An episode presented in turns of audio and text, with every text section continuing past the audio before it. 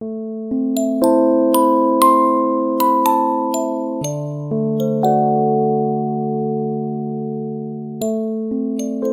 好，欢迎收听故事 FM，我是艾哲，一个收集故事的人。在这里，我们用你的声音讲述你的故事。八月份以来，不管是重庆山火，还是四川泸定地震，都让我们非常揪心。在灾害频发的时刻，大家总是能看见消防员们在一线奔波、冲锋陷阵的身影。正好在最近啊，我们收到了一位前消防员的投稿，他叫琛琛，做过八年的消防员工作。在八年的时间里，琛琛在不同的消防岗位上亲历了无数的生死瞬间和人情冷暖。琛琛作为灭火员，在一线参与了无数的灭火和救援行动。后来，他也担任过消防通讯员，第一时间前往现场记录灾情。除此之外，琛琛还在消防指挥中心做过接警员的工作，那里也是所有消防任务的起点。在琛琛身上，你或许可以更加具象、深入地看到消防员的真实世界。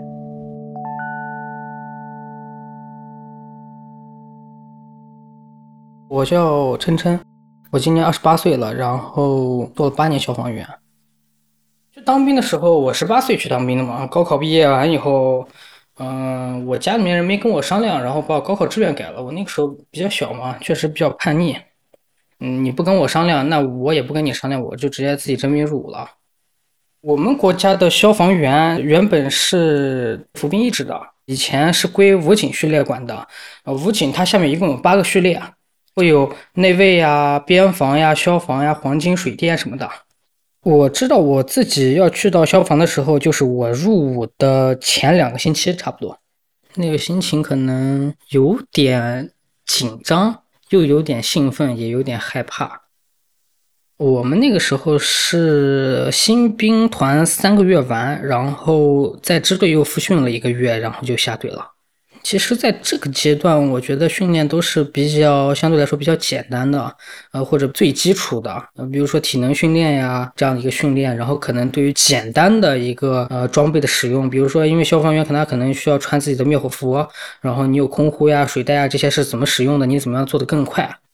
或者你在新兵训练的时候可能会给你一些其他东西，比如说这个真火训练啊。或者是真烟训练这样子的，就是它会有一个房间，然后这个房间里面会直接喷烟，然后你就是黑黑的那种，然后你就进去，可能要求你去找一个东西，可能里面有个假人，或者说一个呃球，或者说一个发生器，然后你去进去找，然后简单的给你讲一下，可能你遇到什么情况，你需要去有什么样的一个处置，这是很简单的。对，因为他给你讲太难的东西，或者说讲其他东西，你也不明白。因为消防这个东西毕竟是个经验性科学，你不去碰到，你根本就不知道它到底是什么样子。我印象中，我刚下队第三四天，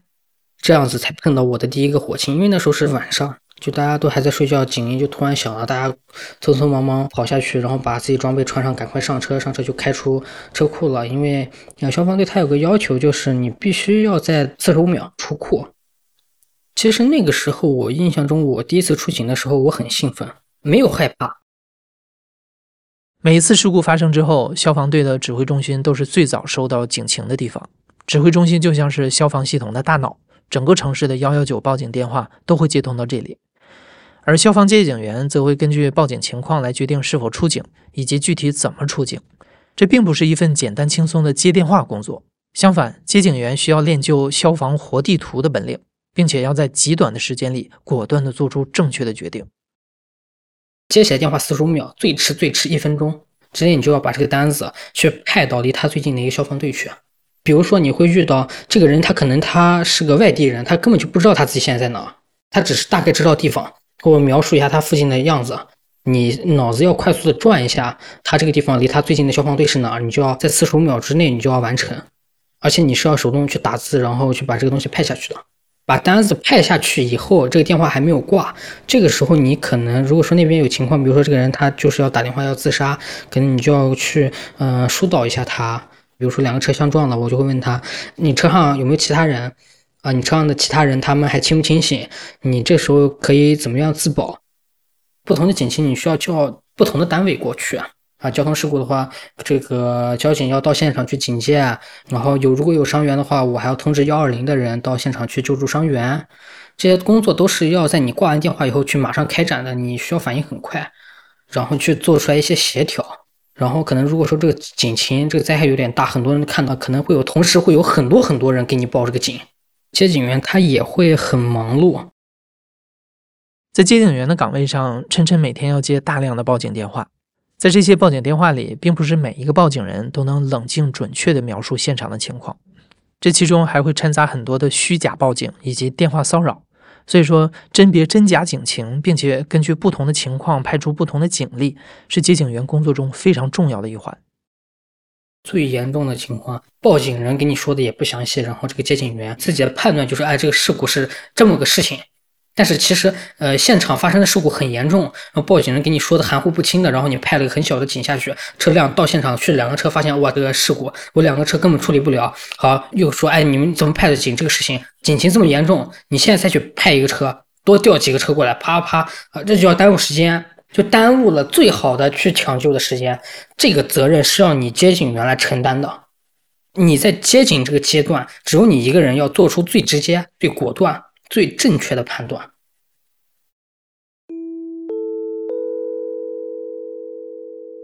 有一次，我接到一个警情，然后是一个小孩打电话过来，听声音也就两三年级大，特别震惊，就是“喂，你好，我家着火了。”当时第一个反应就是，如果说就是嗯一个一个人家里面着火，尤其是小孩，这个小孩他们家着火，他报警的话，他应该是很亢奋的，咋咋呼呼的那个小孩应该。然后这小孩很淡定，我当时觉得他心里面是不是有点心虚啊，还是什么原因这么淡定？我就说有没有可能是恶作剧？然后我就说你你家大人在不在？然后他说我妈妈在呢。我就说那你让你妈接电话。然后他就说我妈妈接不了他电话，他是个疯子。因为这这就很可疑了。然后我就说你妈是疯子，你也让她接电话先。然后他说，他也接不了电话。我被锁在我的房间，我妈被锁在我妈妈的房间。他说我们家厨房着火了。我说，那你现在你是闻到味道了吗？还是看到火了？然后他说他已经闻到味道了。然后他从他房门门缝里面已经可以看到外面的火光了。然后当时他说到这个时候，我就觉得就是可能确实是着火了。我的想法我是我先派一个消防队过去看一看。然后我就赶快问他地址，派了个消防队过去看。到现场的时候，他们家火烧的夯夯大。然后这个小孩他他确实是他被锁在他的房间，他妈被锁在他妈的房间，而且他妈妈确实是个疯子。后来去就是火灾调查的时候，发现其实这个火，嗯，是他爸放的，就是人也是他爸锁在房子里面的，他父亲就是想烧死他们俩。然后我一想起来，那个小孩他就是能那么淡定的给我报这个火警，我接那么多警，很多大人都做不到这一点的。当指挥中心接到报警，并把警单下达给消防队之后，接下来的焦点就转移到了事故现场。消防员之所以被称为逆行者，就是因为他们时刻与危险同行，在争分夺秒的救援一线，琛琛自己也经历过危机时刻。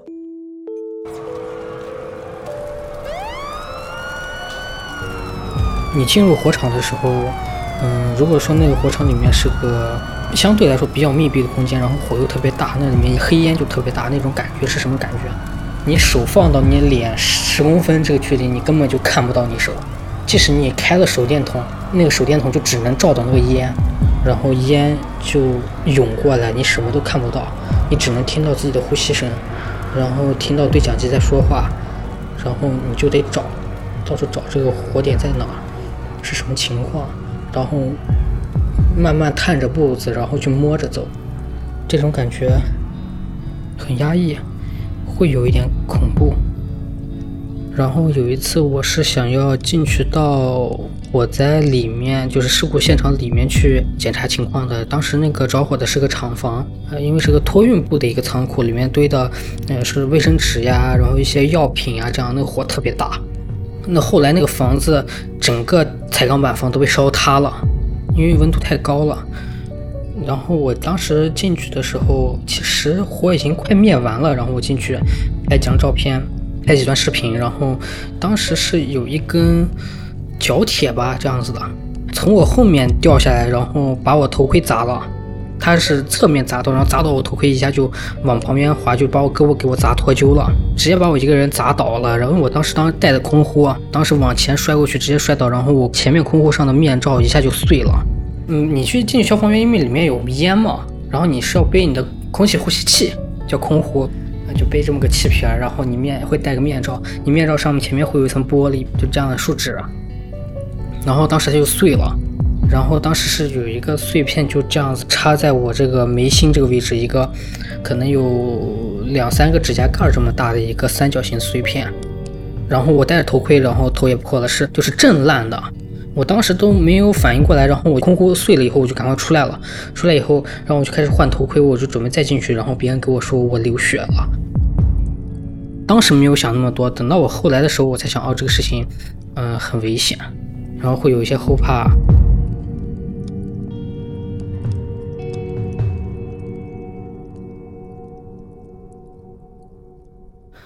我当兵那么多年，从头伤到脚，哪怕脚指甲盖儿。这个是个成长阶段，可能你就会自己就会开始去注意一些事情呀，然后自己会小心一点呀，然后就是经验变多了嘛，可能就知道什么东西该注意一下呀，这样子。就像比如说光处理一个煤气罐，你就要知道这个煤气罐它什么时候是相对来说比较安全的。比如说我们经常看到就是网上有这些消防员去扛着煤气罐从房子里面出来，这个煤气罐还喷火的呢，就是它喷火这个状态就相对比较安全。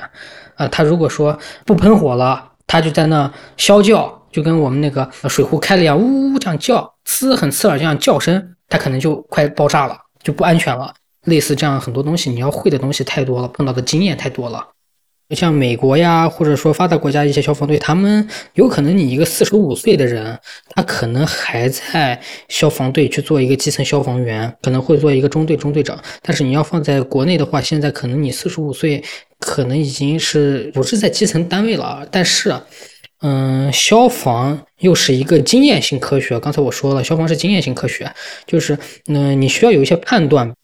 而我们现在国内很多呃这些消防员小伙子，可能他们去做消防员的时候十八九岁，大家可能大家你穿着灭火服，大家谁都看不出来。别人可能说，哎，消防员叔叔，衣服一脱掉啊，可能还没有你救的人年龄大呢，经验上还是会欠缺很多。为什么我们国内的消防员在一八年时候改革了，从部队划分出来，然后改到应急管理局成立中国消防救援队伍？呃，我们这个过程其实就是希望我们中国的消防队更职业、更专业。对一线消防员来说，在打磨专业能力、积累职业经验的背后，是一次又一次的挫折和考验，而死亡是那个永远都绕不开的主题。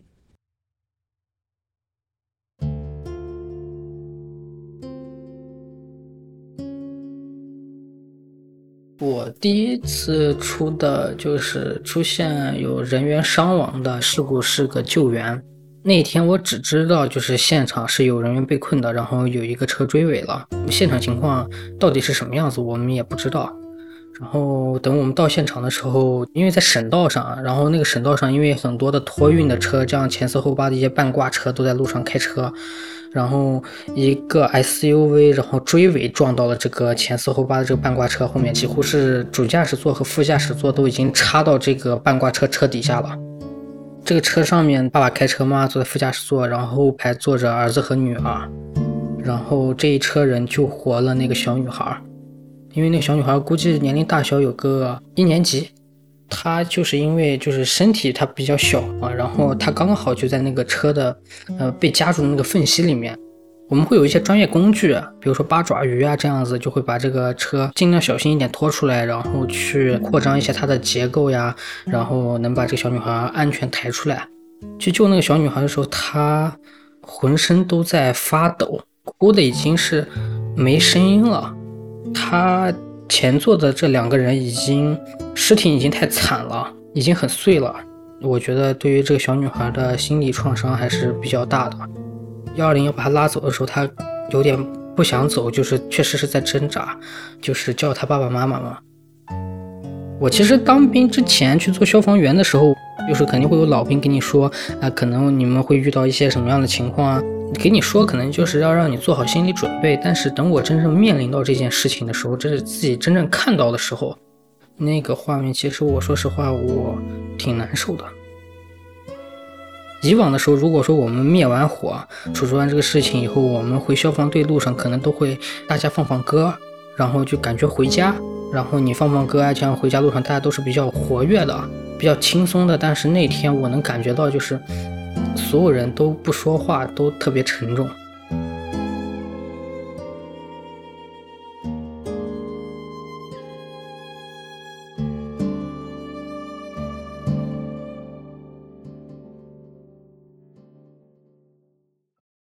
对琛琛而言，这一次事故救援经历让他感受到，在意外面前人是如何的渺小无力。而更让他难过的是，当意外降临在本就不幸的人的身上，悲剧就会加码，顷刻之间就能把人击碎。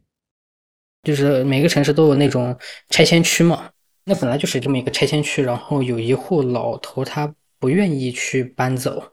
然后这老头老伴已经过世了。然后自己又拉扯着一个瘫痪的女儿，就这么一直生活着在这个棚户区。就是那里很多很多人都搬走了，几乎是搬完了。那个老头他，因为他他女儿也瘫痪了嘛，他自己的维持生活的方式就是去收一些废品，然后把这些纸箱子啊这些全都堆到房子里面，是平房嘛。他就他回来的时候，可能就是房子里面因为有纸盒子这种东西都是易燃物，嗯，那火已经烧的很大了。那个老头他因为年龄太大，他根本就不知道有火警这个东西啊。因为火烧太大，这个烟冒太大了，然后这个附近巡逻的这个民警看到那个烟以后，然后才给我们打幺幺九，然后报了火警，我们才过去。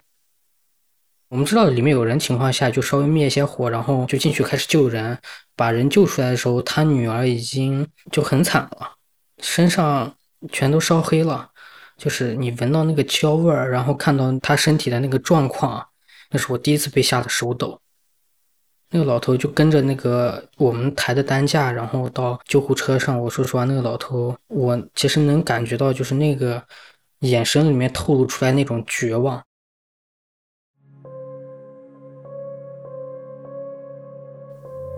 我印象是特别深的一个画面，就是那个老头他自己到场的时候，可能从旁边房子接了个小水管。老头就那样子拿了个小水管在那往房子里面浇水，我已经很大了，跟这个老爷他手里面那个小胶皮管子出来的水，已经就是杯水车薪。然后那个老头脸上，我也不知道那是汗还是眼泪，但是他就在那浇水，因为他自己就看着他女儿在里面被烧死，他一点办法都没有。就我觉得什么悲剧的事情都在他身上降临，结果。他现在他自己的女儿他就没有保住，这种感觉我说实话就是太难受了。我们第二天大概中午的时候，我们又接到一个公安幺幺零给我们转的一个警情，是让我们去水库打捞一具尸体。然后我们去到水库打捞尸体，然后把这个尸体打捞上来的时候，就是前一天那个棚户区的老爷爷。因为我们发现公安的人发现这个尸体的时候已经是中午了，然后我们去调取摄像头，这个老爷爷在当时早上的时候就已经跳湖自杀了。就是我们在出了很多警情，可能出现这样人员伤亡呀，或者这样子，你真的一个家庭可能就支离破碎了。包括你之前那个小女孩呀，或者有其他类似这样的事情，我其实会很难受。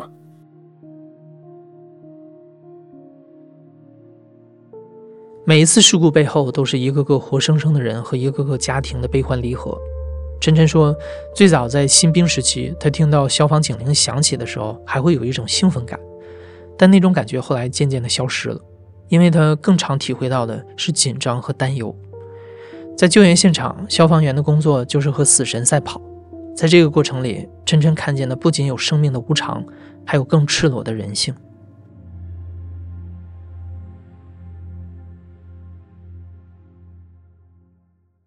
我们那有个景区，那个景区是个小瀑布。嗯，我接到这个警情的时候，我当时知道情况就是有人从这个小瀑布上摔下来，掉到水里面了。因为这个都是山上的雪水化下来的，因为那个水会很冰，又特别急。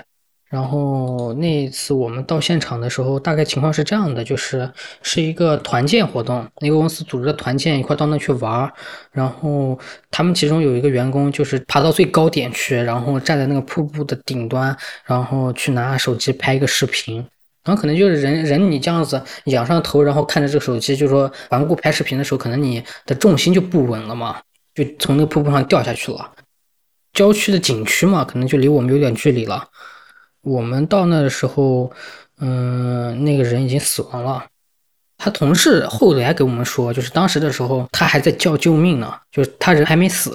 然后顺着水流往下走，但是他可能身子啊的胳膊冲了一段以后，冲到那个礁石下面了，被卡到礁石上了。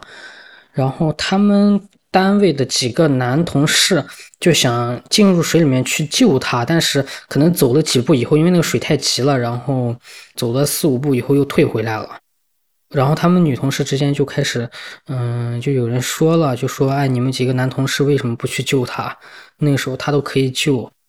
这种事情就像是你看到一个有个人他掉到水里面去落水了，而你自己不会游泳，你怎么去救他？但是啊，就是当时那个情况是，我认为就是他们如果说，因为他们有车嘛，嗯，有车车上，然后可能如果说他们有绳子呀，或者说几个男同事去手牵手这样子的，如果说尽力的话，我认为是可以去把那个男男同事救出来的。而大家都不愿意，就是就算他们去了十几个人，然后男同事是绝大多数，然后但是所有人都不愿意去冒这个风险。嗯，我觉得就是如果出现真正出现事情的时候，大家本性上还是会把自己先考虑在前面的。你做一个消防员，会看到这个社会特别阴暗面的一个东西，比如说，呃，人面对到自己真正死亡的时候的最原始的一个心理状态，自私的一种心理状态。有一次我们有个救援，当时救援的这个事情是要跨河救援，因为我们当时救的是一个类似这样子探险队，那几个徒步队他们已经在上面山上面困了，可能有个五天了。我们刚找到他，他是在山崖的那一边，然后我们绳索都放过去了，然后就横渡，横渡救的时候有一个消防员先过去，然后他要一个一个人输送过来，从那头拉到这头。拉第一个人的时候，其中有一个人就会说。你不要先救他，我现在要求你先救我。我是哪个公司领导？哎，他是我职员，你先救我，我命比他贵。我你先救我，我可以给你什么奖励？然后我们就会说，你们每个人都会救到，没必要在这个事情上去争论。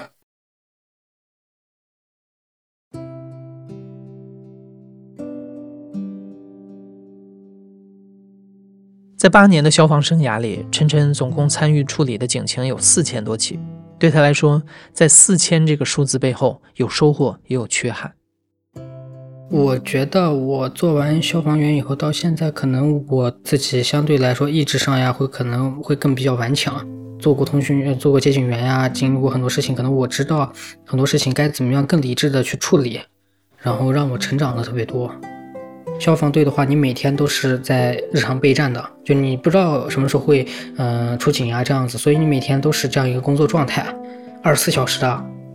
我当了八年兵，我正常来说是可以休六次假的，我只休了四次假，有两年我没有休假，而且我休的这四次假都没有休完整，然后都是休了一半，然后就召回了这样子。其实我说实话，陪伴我父母的时间很少，你就会感觉我父母突然就。突然老了，然后我就想，如果说我继续当下去，可能以后我结婚了，嗯，我陪伴我妻子，我陪伴我孩子，可能我都没怎么去陪伴他，我孩子就长大了，嗯，我妻子就慢慢的衰老了，嗯，而我妻子可能她一个人去带孩子，一个人去陪伴孩子，她的自己的压力呀，各方面都会很大，所以我觉得可能对于他们的亏欠感特别大，所以我不喜欢这个感觉。为了能有更多的时间去陪伴家人，也为了去开拓新的工作领域，二零二零年，琛琛决定离开消防队。在临走的那一天，琛琛最后一次坐上消防车，围着他守护了八年的城市转了一圈，静静地完成了告别。如今，琛琛虽然已经退伍两年了，但他还是会经常梦到在消防队时的场景，在梦里，警铃的声音清晰的好像就在耳边，而他总是在急匆匆地奔赴下一个现场。